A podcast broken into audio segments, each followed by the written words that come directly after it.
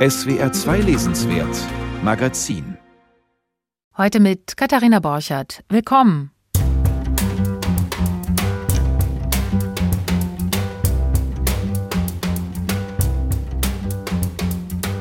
Darauf haben viele gewartet. Auf den neuen Roman von Jonathan Franzen. Jetzt ist er da. Und darauf haben viele nicht gewartet, auf das neue Buch von Julia Frank. Vor ein paar Jahren schien es nämlich noch so, als würde die Buchpreisträgerin von 2007 gar nicht mehr schreiben wollen. Jetzt aber liegen beide Bücher druckfrisch in den Läden. Wir stellen sie Ihnen gleich vor.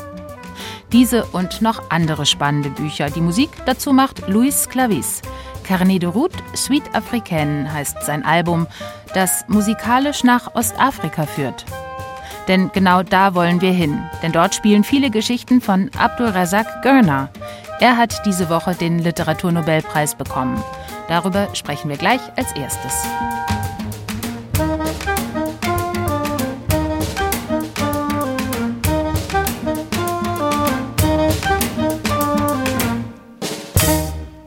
Abdul Razak Görner bekommt den diesjährigen Literaturnobelpreis, ein Brite afrikanischer Herkunft. Er wurde 1948 auf der Insel Sansibar geboren und floh in den 60ern als junger Mann nach England.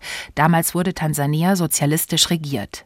In einem SWR2-Feature erzählte er vor einigen Jahren davon wasn't possible to leave. A little bit like people running away from the east to go to the West Germany. When you left, that's it. Man durfte das Land nicht verlassen. Es war eine Flucht wie aus Ostdeutschland nach Westdeutschland. Mein Bruder und ich zusammen. Wir waren jung und dumm, deshalb konnten wir sowas machen. Wie auch immer. Wir studierten hier und als ich damit fertig war, bekam ich einen Job an der Uni, machte meinen Doktor und seit der Zeit habe ich beides gemacht habe Romane geschrieben und habe als Universitätslehrer gelehrt, meist in Großbritannien, aber auch in Nigeria.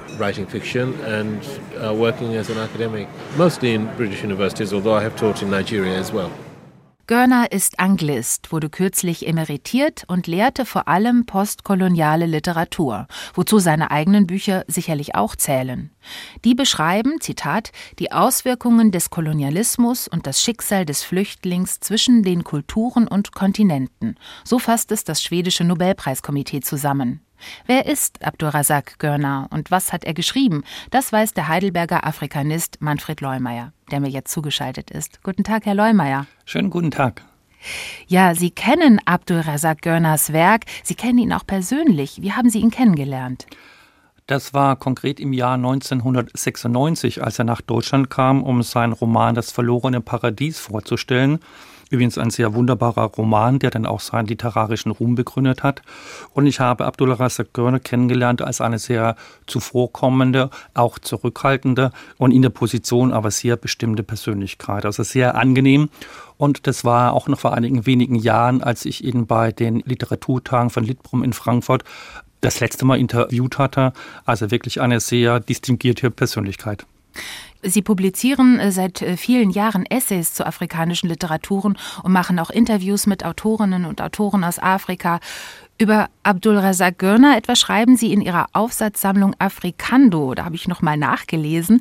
Ist er denn der Richtige jetzt für den Literaturnobelpreis oder gibt es Autoren, die Sie eigentlich besser gefunden hätten? Ja, das Thema Migration haben natürlich viele Autorinnen und Autoren im Programm, aber Abdul Razak Görner natürlich auch, da ist er der Richtige. Und von der Art her, wie er schreibt, also sein Tonfall, sein Stil, in dem er da wenig programmatisch vorgeht und auch versucht, seine Themen nicht sehr plakativ, sondern sehr einfühlsam darzustellen, ist er für mich wirklich die erste Wahl.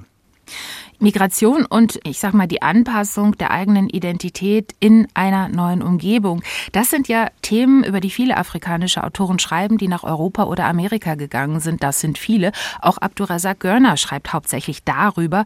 Zehn Romane hat er bislang veröffentlicht, außerdem einige Erzählungen. Wie hat sich sein Werk denn über die Jahrzehnte verändert? Also thematisch, aber auch stilistisch. Hm. Das ist interessant, denn thematisch hat sich nicht so viel getan. Es ist in der Tat immer das Thema Heimkehr, Weggehen, Exil, Migration, Entfremdung. Immer wieder durchgespielt an Paarbeziehungen, an Liebesbeziehungen, wo sich dann im Alltag diese kulturelle Bürde niederschlägt, die jemand immer mit sich trägt, auch wenn er sich dessen nicht bewusst ist. Das macht Görner aber über die Jahre hinweg immer feinfühliger und von daher ist die psychologische Charakterisierung der Figuren das, was sich dann in der Tat geändert hat. Und witzigerweise werden auch seine Figuren mit ihm älter. Also da spiegelt sich auch diese autobiografischen Elemente wieder, die er da dann doch auch mit einfließen lässt. Ja, Rückkehr, Fremdheit, im Exil sein, Kolonialismus, Flucht, Migration. Diese Themen, die sind ja augenblicklich in aller Munde. Ist es in diesem Sinne nicht auch eine vielleicht mainstreamige Entscheidung vom schwedischen Nobelpreiskomitee? Vielleicht sogar ein bisschen eine unoriginelle Entscheidung, genau dieses Themenfeld jetzt auch mit dem Literaturnobelpreisträger zu bedienen? Ja, da ist natürlich schon was dran. Also es war erwartbar, dass dieses Thema als preiswürdig im Raum steht.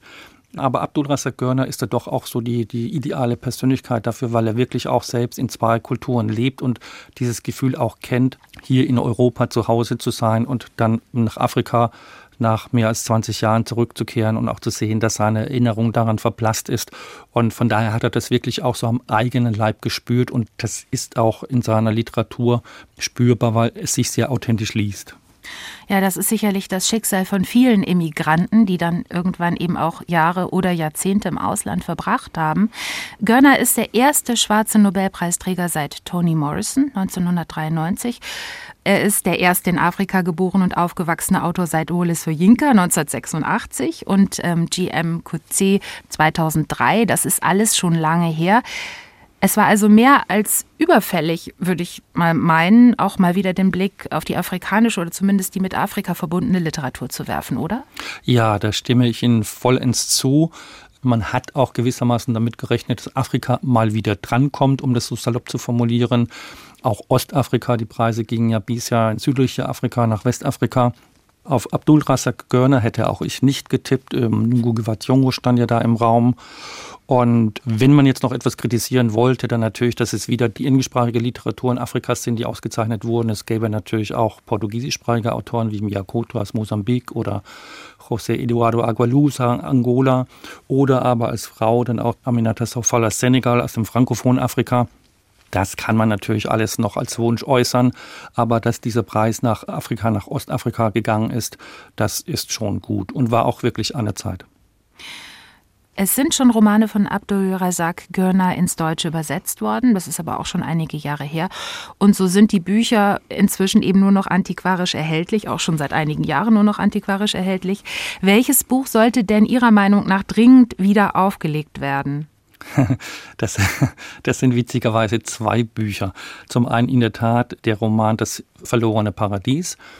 Das ist gewissermaßen ein untypischer Roman für Görner, weil es ein historischer Roman ist. Und er beschreibt darin die Zeit, als äh, noch die Karawanserei ähm, üblich war, die Kamele durch die Sahara getrieben wurden und auch als ähm, die Küsten Ostafrikas und Indiens über die Seefahrt miteinander in Kontakt standen, einfach durch die Drift des Meeres, des Indischen Ozeans, wo man sich im Frühjahr dann hat nach Ostafrika treiben lassen und im Herbst dann mit der Drift dann wieder zurückgekehrt ist nach Indien. Und das ist ganz wunderbar beschrieben, sehr anschaulich, sehr visuell und zeigt auch, dass der Ozean ein ein gemeinsamer Begegnungsraum ist. Das ist kein Meer, das trennt, sondern das ist eine Drehscheibe für Handel und Menschen.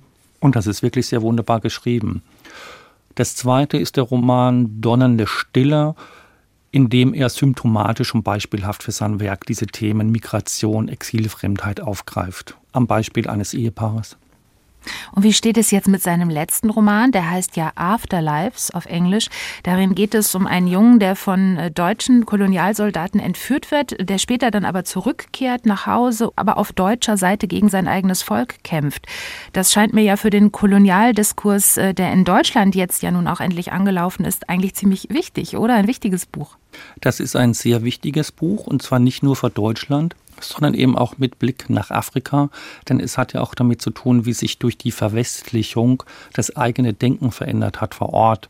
Und insofern thematisiert Görner darin natürlich auch die Schwierigkeiten, sich auf die eigenen Werte in Afrika zu besinnen. Es ist übrigens nicht der erste Roman, in dem Görner Bezug nimmt auf Deutschland. In seinem Roman Ferne Gestade spielt auch schon eine sehr lange Passage in Deutschland, genauer gesagt in der DDR. Die DDR und Tansania waren seinerzeit ja sozialistische Brüderstaaten. Und insofern sind diese Bücher Görners Deutschland eigentlich oder den deutschen Lesern viel näher, als wir das aus unserer Perspektive so wahrhaben wollen oder können. Das können wir hoffentlich bald alles entdecken, auch auf Deutsch. Wir warten auf die Neuausgaben und die neuen Übersetzungen. Es ist fast ein bisschen wie letztes Jahr bei der Lyrikerin Luise Glick. Wer das aber nicht abwarten will, der liest Abdulrazak Görner am besten im englischen Original. Diese Bücher kriegt man natürlich im Moment am schnellsten. Manfred Leumeier, haben Sie vielen Dank für das Gespräch. Ich danke Ihnen, vielen Dank.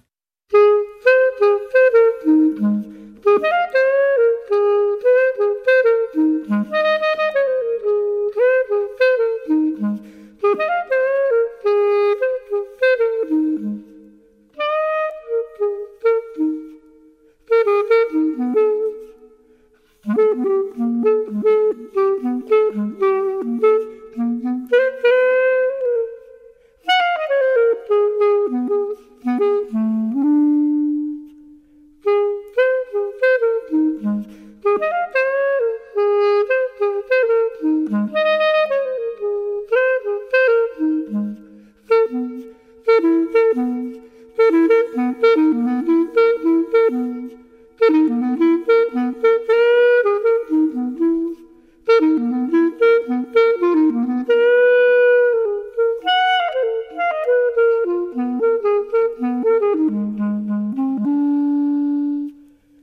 Man dachte in den letzten Jahren ja immer wieder, dicker geht's nicht. Die Romane von Jonathan Franzen waren immer so um die 700 Seiten stark und damit nicht nur gewichtig, sondern schwer. Von der großen Politik und der kleinen Familie mittendrin, davon erzählte Franzen immer wieder, und zwar ausführlich. Das tut er auch in seinem neuen Roman Crossroads.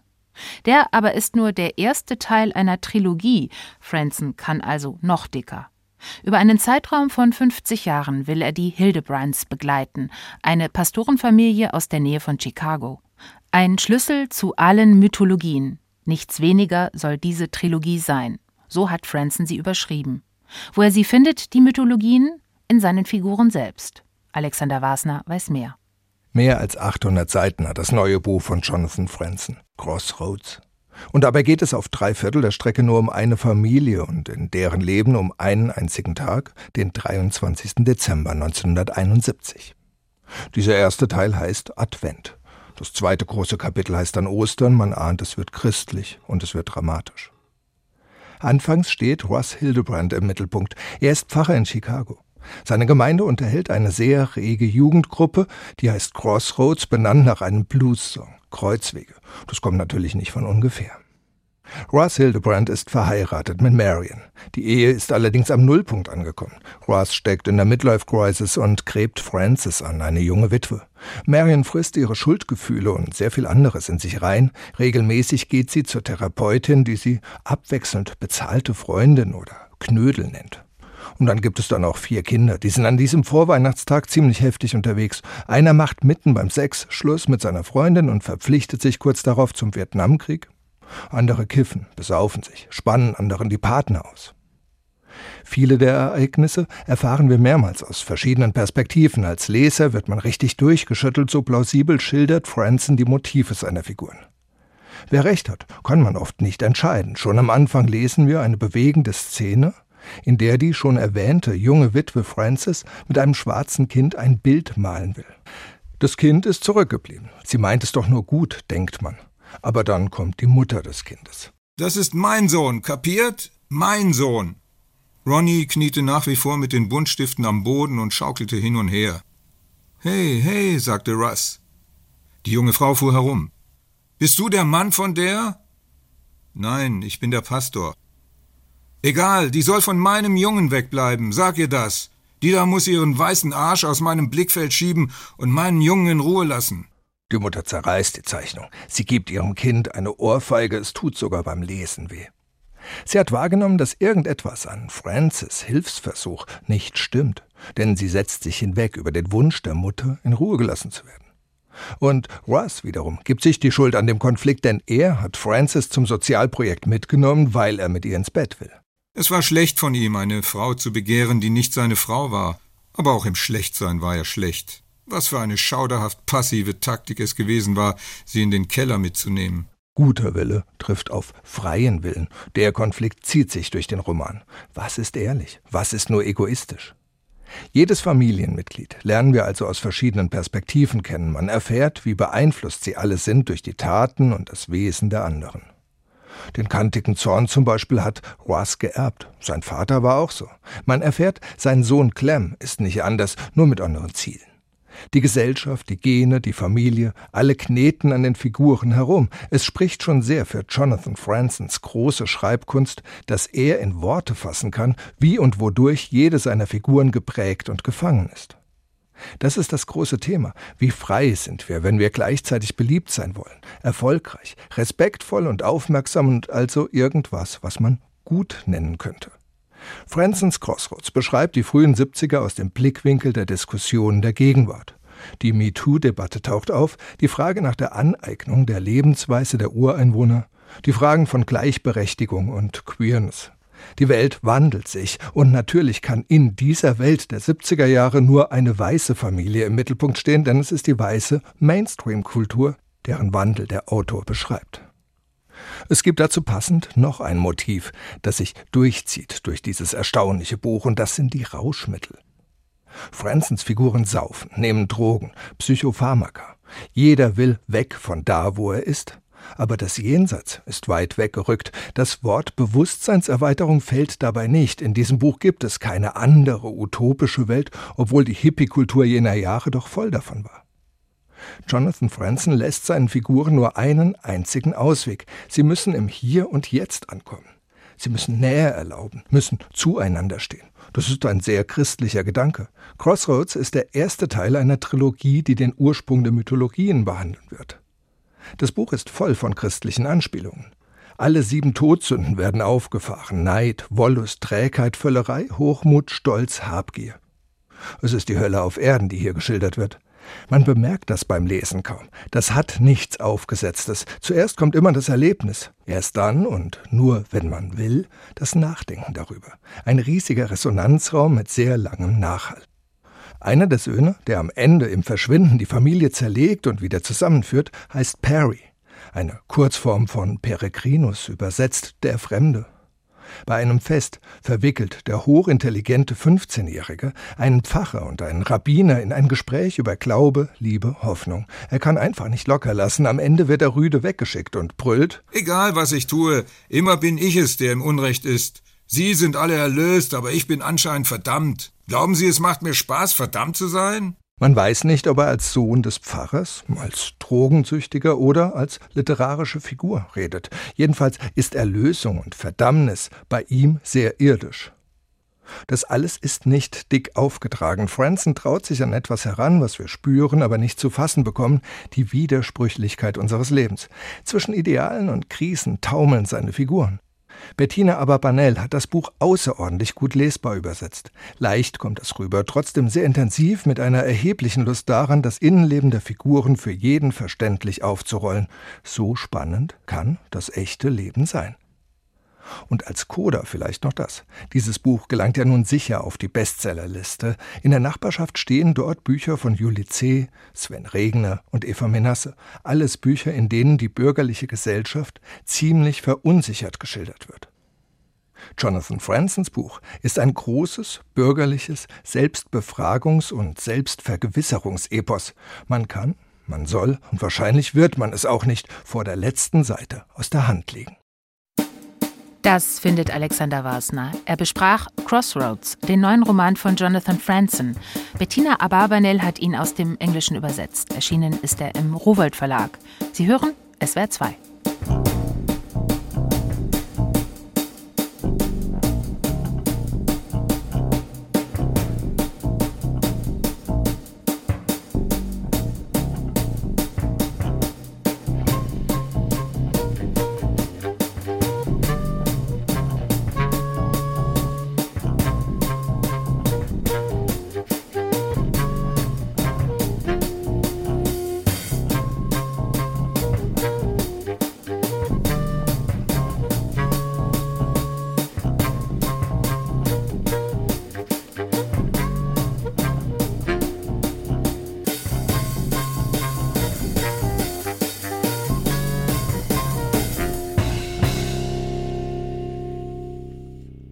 Jahre ist es her, da entledigte sich die Autorin Julia Frank ihres ganzen Schreibarchivs. Originalmanuskripte, Notizen, Briefe, alles kam ins Literaturarchiv Marbach. Da war Julia Frank erst 49 Jahre alt. Und sie war erfolgreich. In 39 Sprachen wurden ihre Bücher übersetzt. Preise hat sie etliche bekommen. Für ihren Roman Die Mittagsfrau 2007 auch den Deutschen Buchpreis. Doch dann sollte alles weg. Man vermutete, dass Julia Frank nicht mehr schreiben würde. Jetzt aber, und das ist eine Überraschung, ist Welten auseinander erschienen, eine Art Familienautobiografie, erzählt aus der Perspektive der erwachsenen Autorin. Die Geschichte hat es in sich. Eine Familie voller Künstlerinnen, eine Familie aber auch voll innerer Verwahrlosung. Wir sprechen gleich über das Buch. Eine kleine Lesepassage aber gibt schon einmal einen Einblick. 1991 machte Julia Frank Abitur. Anteil aber nahm kaum jemand daran. Ich dachte nicht einmal daran, jemanden anzurufen. Wer in meiner Familie interessierte sich dafür, ob ich zur Schule ging? Meiner Mutter waren Leistungen der Leistungswelt samt allen Leistungsträgern zutiefst suspekt. Als meine große Schwester Jahre zuvor im Frühsommer 1983 ihr Abitur bestanden hatte, wurde mit Freunden gefeiert. Zur gleichen Zeit wusste man schon länger nicht mehr, wohin mit mir, und Freunde in Berlin nahmen sich meiner an. Meine Mutter kam kaum zum Anrufen oder zum Briefeschreiben. Alle paar Monate hörte ich etwas von ihr. Manchmal versuchte sie es und steckte einen vor Monaten angefangenen, abgebrochenen und mit unterschiedlichen Stiften in Etappen weitergeschriebenen Brief von zwei, drei Seiten voller orthografischer Fehler, dazu eine schöne Vogelfeder, die sie gefunden hatte, etwas Glitzer oder Ostseestrand, in einen Umschlag, auf dem sie fast immer meine Adresse falsch schrieb und manchmal auch die Frankierung vergaß. Welten auseinander. Das sind hier Mutter und Tochter. Eine Passage aus Julia Franks neuem Buch. Und darüber will ich jetzt genauer sprechen mit meiner Kollegin Anja Brockert, die jetzt im Studio ist. Guten Tag. Hallo Katharina Borchert. Ja, Julia Frank schreibt wieder. Dieses Mal aber äh, keinen Roman und keine Erzählungen, sondern eine Biografie. Die Biografie ihrer Familie. Ich bin ziemlich überrascht gewesen. Sie auch? Ja, ich war auch ziemlich überrascht und dann ganz fasziniert von diesem Memoir, in dem Julia Frank von ihrer Herkunft erzählt, aus ihrem Künstler- und intellektuellen Milieu, zunächst in der DDR und dann ist sie ja mit ihrer Mutter ausgereist, Ende der 70er Jahre in den Westen und ich muss sagen, es sind so ganz verstörende Verhältnisse und Familienbeziehungen, von denen Julia Frank hier erzählt, in denen sie auch der Spur der Traumatisierungen und Verluste folgt, die sich durch diese Familie ziehen. Vor allem aber folgt sie der Spur ihrer eigenen Entwicklung als Kind, als junges Mädchen, als junge Frau und ja auch ihrer eigenen Beschädigungen. Gibt es denn einen Anlass oder ein Grund für dieses Buch? Warum musste Julia Frank es schreiben? Warum musste sie es jetzt schreiben? Verrät sie das im Buch auch? Ja, eigentlich müsste man das natürlich die Autorin selber fragen. Ich kann nur vermuten. Also, sie schreibt an einer Stelle, dass autobiografisches Schreiben für sie lange keine Option war, auch solange die Großmutter noch lebte, eine ganz zentrale Figur. Also, jetzt scheint für sie wohl der Punkt gekommen zu sein, an dem sie das für mein Verständnis ziemlich radikal machen kann, also autobiografisch erzählen. Vielleicht ist es so ein bisschen wie ein Freischreiben schreiben. Also sich und ihre Familiengeschichte nicht zu fiktionalisieren, sich selbst mal in den Mittelpunkt zu stellen, unter der Maßgabe, die sie gleich zu Beginn in diesem Buch formuliert, nämlich jeder Mensch erinnert sich anders, jeder Mensch hat seine ganz eigene Perspektive auf die Wirklichkeit und auf die nächsten Menschen. Wir sind alle Welten auseinander. Und dieses Buch jetzt ist eben radikal ihre Perspektive, ihre ganz individuelle Geschichte. Was wir nicht verstehen, das fesselt uns, schreibt sie an einer Stelle. Und so lese ich dieses Buch als verstehen wollen, was sie geprägt hat, ihr Werden auch, um diese Fesseln loszuwerden. Und es ist übrigens mehrfach von einer Psychoanalyse die Rede, die in der Jugend wohl stattgefunden hat. Und vielleicht ist das auch ein bisschen ein Hinweis auf die tiefergehende Beschäftigung mit sich und ihrer Familie. Autobiografisches Schreiben findet auch im Laufe des Buches statt, nämlich im Rahmen des Tagebuchschreibens, ja, das genau. sie immer wieder erwähnt. Als Mädchen schon hat sie viel Tagebuch geschrieben. Zunächst geht sie in ihrer Familiengeschichte mal weit zurück. Ja, sie erzählt von ihrer Großmutter Inge Hunzinger, die war Bildhauerin, sie war Jüdin, Kommunistin. Das ist eine sehr zupackende, sehr charismatische mhm. Frau, charismatisch, aber auch lieblos. Ja, also diese Frau ist wirklich auf ihre ganz eigene Weise faszinierend. Ähm, die taucht ja auch als Figur schon in einigen Romanen von Julia Frank auf. Sie kam aus dem deutsch-jüdischen assimilierten Bürgertum mit vielen intellektuellen Freunden, ist eine sehr kleine, aber ganz kräftige Frau, körperlich und seelisch. Diese Bildhauerin, diese Künstlerin will nicht Mutter von Beruf sein und sie will auch schon gar nicht Großmutter von Beruf sein, weil es viel Wichtigeres gibt, nämlich Politik, Kunst, Literatur, Theater. Und in der Beschreibung ihrer Tischmanieren, beziehungsweise der fehlenden Tischmanieren, da kommt ziemlich viel heraus an dieser Figur, von der Julia Frank wirklich sehr lebendig auch erzählt. Tischmanieren sind was für Spießer, sagt die Großmutter. Die Großmutter spricht und schmatzt beim Essen fröhlich. Manchmal fällt ihr ein bisschen was aus dem Mund.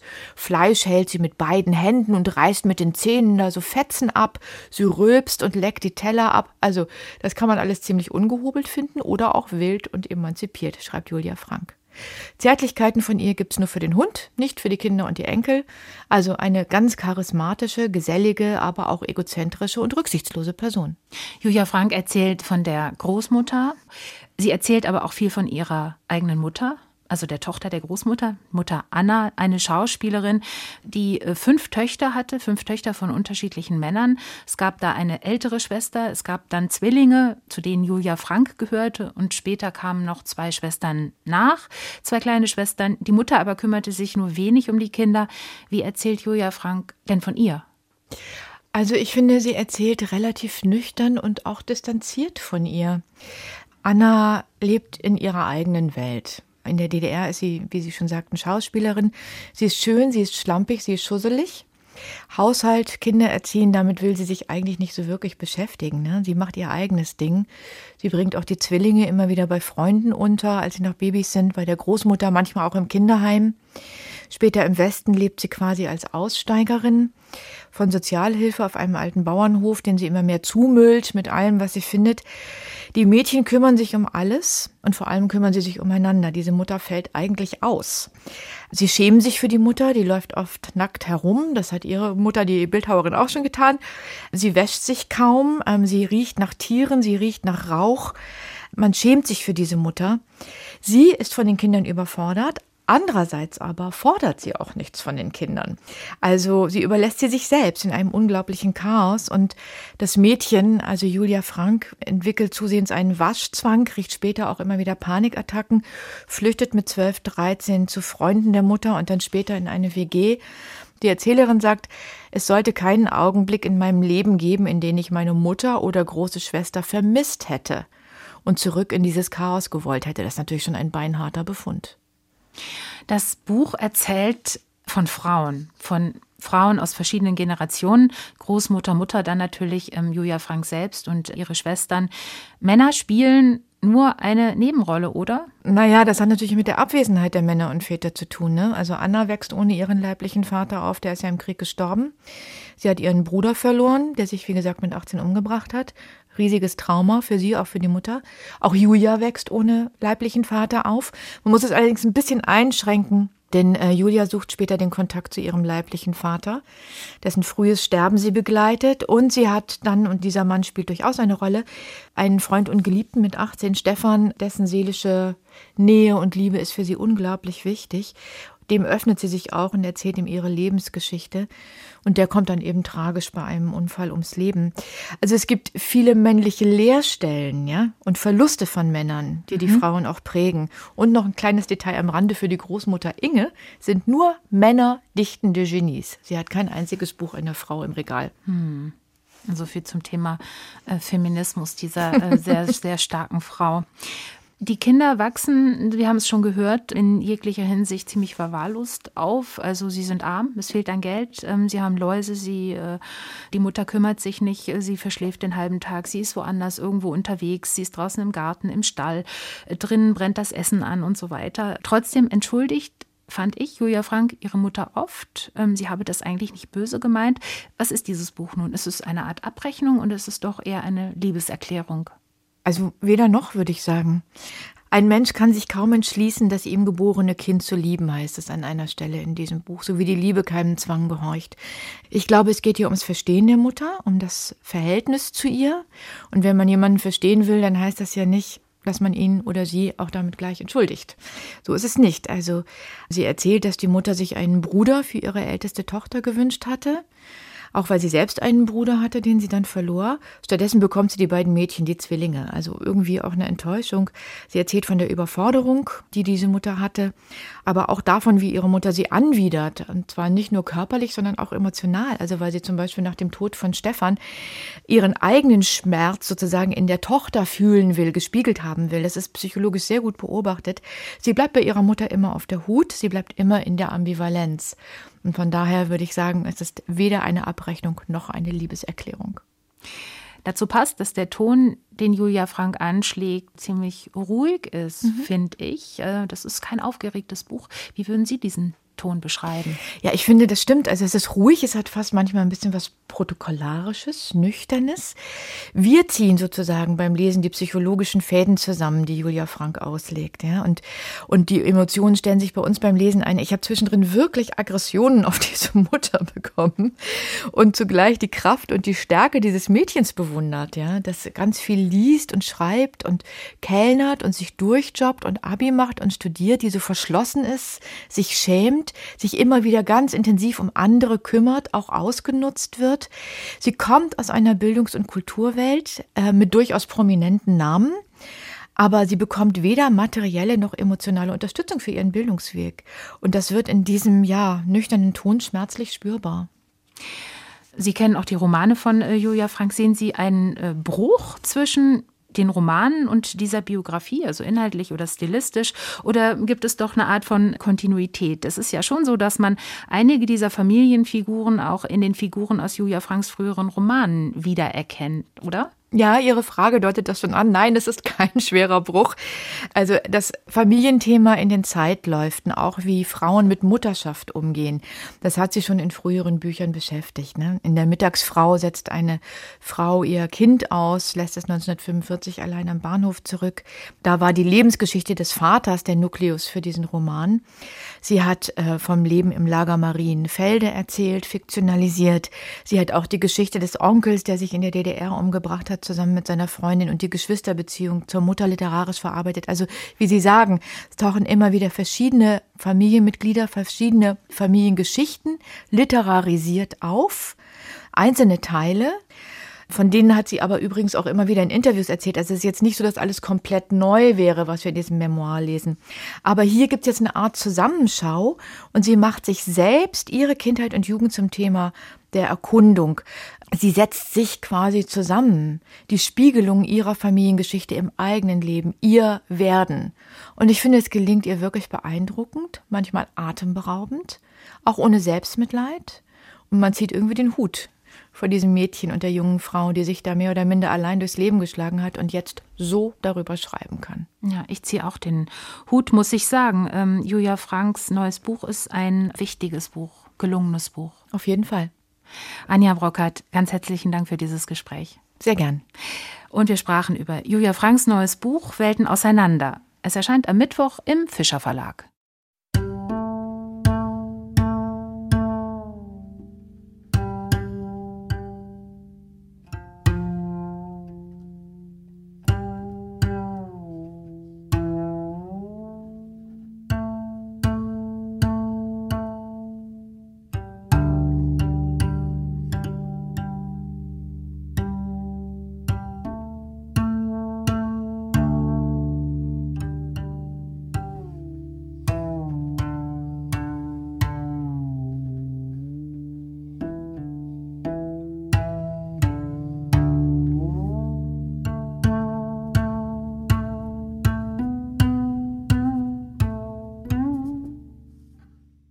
Den Menschen treibt es empor, nicht hinab.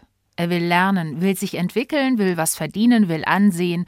Aufstieg statt Abstieg, ein Naturgesetz. Was aber, wenn man da nicht mitkommt, wenn man kein Geld hat und mit seinen Romanen keinen Stich macht?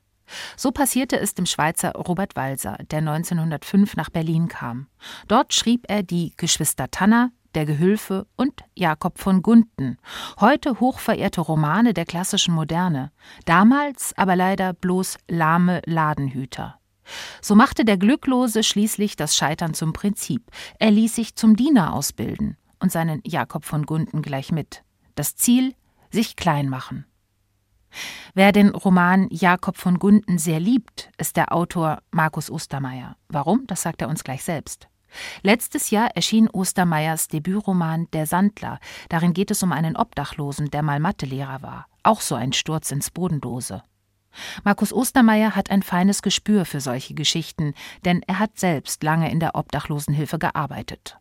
So, und was sagt er nun zu Robert Walser? Mein Name ist Markus Ostermeier und ich würde gern das Buch Jakob von Gunden von Robert Walser empfehlen. Das ist ein Buch, zu dem ich immer wieder zurückkehre, weil es sprachlich einfach so brillant ist und, und von so einer Zärtlichkeit, die man sonst relativ selten findet in der deutschsprachigen Literatur, meiner Meinung nach. Es geht um den Jakob von Gunden eben, der in das Haus Benjamenta kommt. Das ist eine Zöglingsanstalt und dort soll er zum Diener ausgebildet werden. Aber das findet eigentlich gar nicht mehr statt, weil dieses Haus Benjamenta quasi im Niedergang begriffen ist und er schildert dann einfach seine Mitzöglinge, mit denen er dann diese Jahre in dem Haus Benjamenta verbringt. Und einer meiner Lieblingssätze ist, den lese ich noch kurz vor. Ich werde eine reizende, kugelrunde Null im späteren Leben sein. Ich werde als alter Mann junge, selbstbewusste, schlecht erzogene Grobiane bedienen müssen, oder ich werde betteln, oder ich werde zugrunde gehen. Wegen solchen Sätzen komme ich immer wieder zu diesem Buch zurück.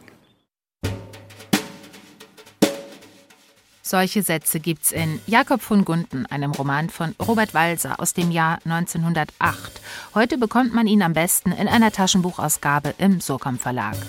Das Buch empfahl der Autor Markus Ostermeier hier auf SWR 2. Und wenn Sie auf dem Laufenden bleiben wollen, was unser Literaturprogramm betrifft, so abonnieren Sie einfach unseren Newsletter. Am besten googeln Sie ihn. SWR 2 Lesenswert Newsletter, so finden Sie ihn am schnellsten.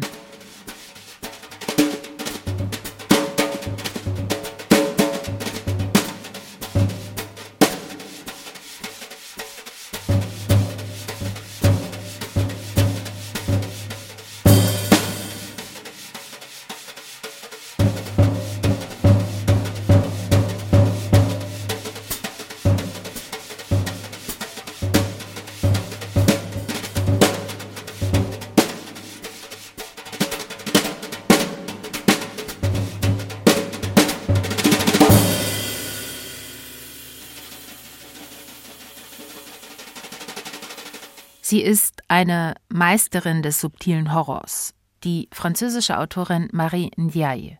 Oft geht es in ihren Romanen um Familien und ihre dunklen Geheimnisse, Geheimnisse aber, derer sich nicht einmal die Beteiligten selbst immer bewusst sind.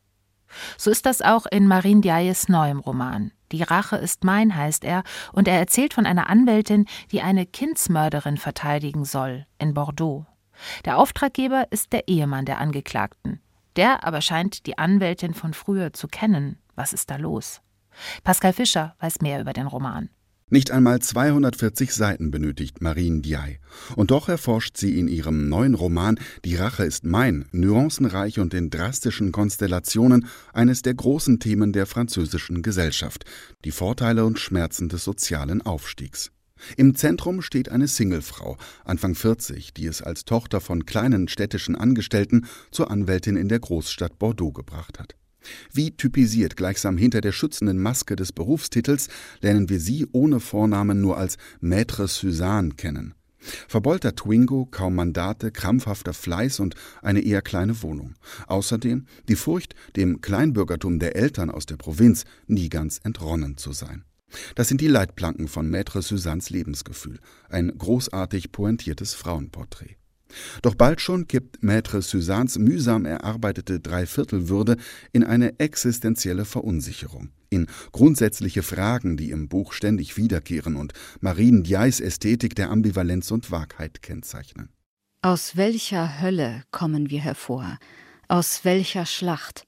Wer sind wir hier und jetzt füreinander? Eine Verletzung, ein Zeichen, eine Chance. Auslöser ist ein Herr aus gutem Hause mit dem höchst bourgeoisen Namen Gilles Principaux.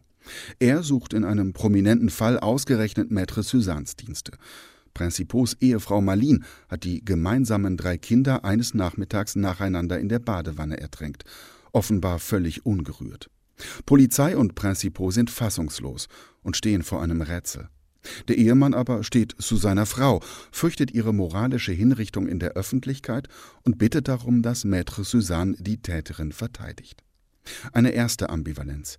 Nimmt Maître Suzanne trotz ihres mühsam erarbeiteten Renommees mit dem empfindlichen Gerechtigkeitsgefühl der unteren Klassen ausgestattet so eine monströse Mandantin an? Ja, sie tut es.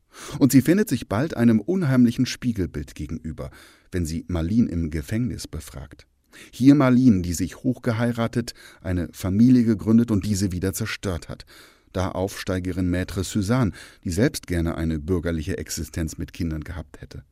All dies beschreibt Marine Diaye in einer reduzierten Sprache, die Claudia Kalscheuer adäquat nüchtern übersetzt hat. Das ist insbesondere dann schwer verdaulich, wenn Marine Diaye die drastischen Geständnismonologe von Marlene serviert. Aber sie wollten nicht sterben. Aber Jason hat gekämpft. Aber ich habe mit ihm gerungen. Aber es hat nicht der Engel gewonnen, sondern ich, sondern seine liebende Mutter. Aber wie ich meinen ältesten Sohn liebte.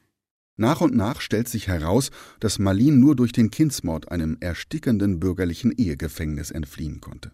Im Angesicht dieser Offenbarungen ist sich Maître Suzanne schließlich ihrer ureigensten Familienwünsche nicht mehr recht sicher.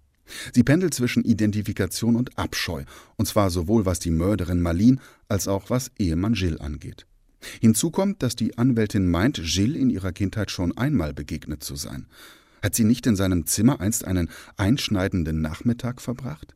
Ihr Vater vermutet bis heute ein unsittliches Vorkommnis.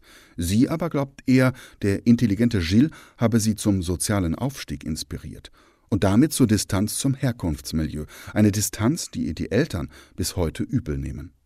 Ein Nachmittag, zwei Interpretationen. Noch Jahrzehnte später wird Maître Suzanne von widersprüchlichen Gefühlen überwältigt. Groß war ihr Erstaunen. Warum hatte sie Schmerz empfunden und nicht vielmehr Freude?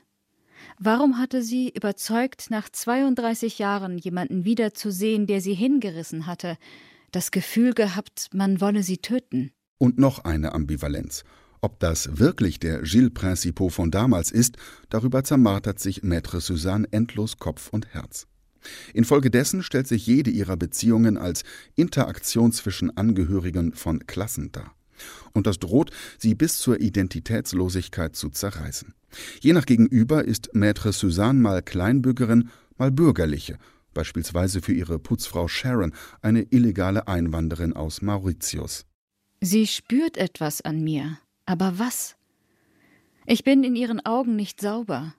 Aber mein Gott, was habe ich denn getan, was mich so sehr besudelt hat, dass Sharon es wittert? etwas, das von meiner Haut ausgeht, von meinen Haaren, meinem Blick vielleicht, und mich deshalb voller Furcht und Ekel verabscheut. Oh ja, manchmal hasste Maître Suzanne Sharon geradezu dafür, dass sie von ihr, dieser jungen Frau, so ungerecht beurteilt wurde. Bitter für die bis zur Selbstaufgabe hilfsbereite Anwältin. Unüberbrückbare soziale Gräben, gegenseitiges Verkennen zwischen den Klassen und innerhalb der Klassen, Gespaltenheit der Individuen. Marine Diaye schreibt sich damit ein in die Reihe französischer Autoren, die gerade wieder den Klassismus beschreiben, von Didier Eribon über Édouard Louis, Annie Ernaux bis hin zu Nicolas Mathieu. Die Rache ist mein exerziert das Klassismusproblem in vielen Variationen durch. Bordeaux etwa schildert Marine Diaye nicht als Perle an der Biskaya, sondern als sozial extrem segregierte Stadt. Und dann taucht da noch ein Mandant auf, der von Maître Suzanne eine Namensänderung durchfechten lassen will, weil er glaubt, einer seiner Vorfahren sei ein Sklavenhändler gewesen. Ein Nebenstrang, der die weiße Statuspanik auch noch einmal im Rassismusdiskurs veranschaulicht. Dass dies Ndiays Rache an der ehemaligen Sklavenhandelshochburg Bordeaux sein soll, wie ein französischer Kritiker meinte, ist aber wohl doch ein bisschen zu diskursmodisch gedacht. Der monströse Kindsmord gerät bei all dem übrigens fast ins Hintertreffen und wird den Lesern deshalb leider später noch einmal mit allzu klobigen Wiederholungen ins Bewusstsein gerückt. Wer dieser Gilles Principaux wirklich ist, das bleibt bis zum Schluss unbeantwortet. Da gehen Marine Diaye dann doch die Handlungsfäden ein wenig verloren. Und das lässt sich auch nicht, wie in der französischen Kritik geschehen, hochtrabend schönreden als genial konzipierte Uneindeutigkeit. Wer Gilles allerdings für Malin war, das wird immer deutlicher. Ein Patriarch, der seine Ehefrau zur Kinderaufzucht unterjochte und damit indirekt mitschuldig an den Morden ist. Die Rache ist schlussendlich dieser überfällige Perspektivwechsel, ist die Verteidigung Malins vor Gericht vorgebracht von einer Anwältin, der das Bürgertum die Zugehörigkeit genauso verweigert hat wie ihr Herkunftsmilieu. Ein beeindruckendes Buch über diejenigen, die sich beim sozialen Aufstieg zu verlieren drohen.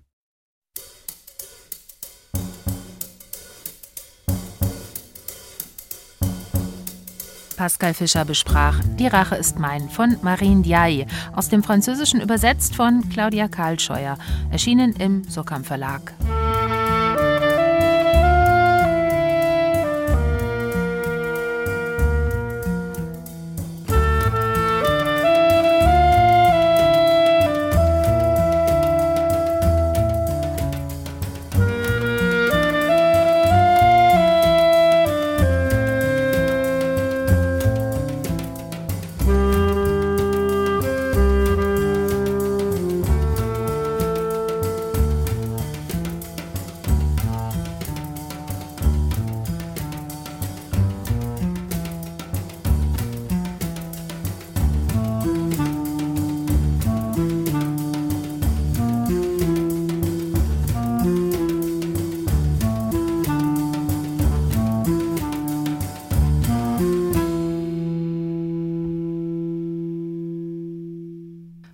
Aufstehen oder doch lieber liegen bleiben?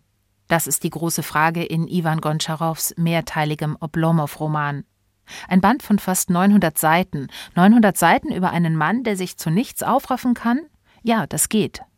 Kaum einer hat Passivität so kleinteilig beschrieben wie Gontscharow. Ein Lob des Chillens ist dies aber nicht geworden, sondern eine Abrechnung mit der herrschenden Klasse im Russland des 19. Jahrhunderts, die vor allem eine Aufgabe hatte, ihre Diener im Auge behalten und sich ansonsten ablegen konnte. Die österreichische Autorin Daniela Striegel hat nun einige sehr kluge Gedankenspiele über die Faulheit verfasst. Ein Kapitel darin ist Oblomow gewidmet. Den Anfang liest uns Monja Sobotka jetzt vor. Oblomowerei. Es gibt zwei Definitionen von Faulheit, die für mich etwas unmittelbar Einleuchtendes haben. Beide klingen eher wertneutral, die eine stammt von Immanuel Kant. Faulheit ist der Hang zur Ruhe ohne vorhergehende Arbeit. Die andere blickt gewissermaßen über die Phase des Faulseins hinaus, um zu einem ähnlichen Resultat zu gelangen und stammt von Jules Renard, der vor allem für sein Tagebuch berühmt ist. Faulheit ist die Angewohnheit, sich auszuruhen, bevor man müde wird. Beide Definitionen lassen sich exemplarisch auf einen Helden der russischen Literatur anwenden, der viel zu bequem ist, um den Ehrentitel eines Antihelden zu beanspruchen. Ilja Iljitsch Oblomow, für mich eine der liebenswertesten und rührendsten Gestalten der Weltliteratur. Oblomow ist noch jung, Anfang 30, beleibt vom Bewegungsmangel und guten Essen, immer noch wohlhabend, wenn auch von wirtschaftlichen Strukturproblemen geplagt, klug, sanft, gutherzig und gutmütig. Mit dem Erscheinen des Romans 1859 ist sein Name zum Begriff für eine ganze Lebenshaltung geworden. Die Oblomowerei oder Oblomowtschina, wie es im Buch heißt, meint eine Mischung aus parasitärem adligem Faulenzertum, Willensschwäche und Neurose. Damit ist schon angedeutet, dass die Definitionen der Faulheit bei Iwan Gontscharows berühmtester Romanfigur im Grunde zu kurz greifen. Denn Oblomow ist nicht aus freien Stücken faul. Er leidet an schier unüberwindlicher, ja heilloser Trägheit. Seiner Untätigkeit haftet etwas Krankhaftes an. So vermag er das Nichtstun nicht zu genießen. Stets träumt er vom Aufschwung zu großen Taten, zum Ordnung machen und reformieren, zumindest aber von einem bescheidenen Pfad der Arbeit. Nicht von ungefähr trifft der erste Satz des Romans seinen Helden des Morgens im Bett an. Bald darauf wird klargestellt, das Liegen war für Ilja Iljitsch keine Notwendigkeit wie für einen Kranken oder wie für jemanden, der schlafen möchte. Es war auch keine Zufälligkeit wie für einen, der erschöpft ist, und kein Genuss wie für einen Faulpelz. Es war sein Normalzustand. Auch seine Besucher empfing der Hausherr gewöhnlich im Bett, aus dem sich zu erheben ihm äußerst schwer fällt. Tagsüber trägt er einen Schalar, einen orientalischen Hausrock. Seine Pantoffeln waren groß, weich und breit. Wenn er, ohne hinzusehen, die Füße aus dem Bett auf den Boden streckte, schlüpfte er jedes Mal direkt in sie hinein. Oblomow residiert in seiner bequemen, aber dank seinem ebenfalls faulen Diener unaufgeräumten Petersburger Wohnung und zittert unter dem Damoklesschwert einer Kündigung. Übersiedeln zu müssen, ist für ihn eine schreckliche Vorstellung. In noch weiterer Ferne befindet sich das Projekt Oblomowka, eigentlich sollte Gontscharows Pantoffelheld auf dem väterlichen Gut nach dem Rechten sehen, denn Jahr um Jahr treffen immer drängendere Briefe bei ihm ein, in denen der Dorfälteste von Misswirtschaft und Korruption berichtet. Oblomow aber ist vollauf damit beschäftigt, einen Plan für eine umfassende Sanierung zu schmieden, dessen Ausführung verschiebt er von Mal zu Mal. Eine Hölle der Gemütlichkeit. Dabei gäb's einiges zu tun und dann verliebt er sich auch noch. Ob Oblomow die Kurve wohl noch kriegt? Wer mehr wissen will, sollte Oblomow von Ivan Gontscharow lesen. Bei DTV gibt es eine günstige Taschenbuchausgabe. Oder Daniela Striegels Essayband weiterlesen. Gedankenspiele über die Faulheit heißt er. Und er ist erschienen im Literaturverlag Droschel oder sich das ganze Oblomov-Kapitel daraus auf der Homepage von SWR 2 anhören. Gelesen von Monja Sobotka.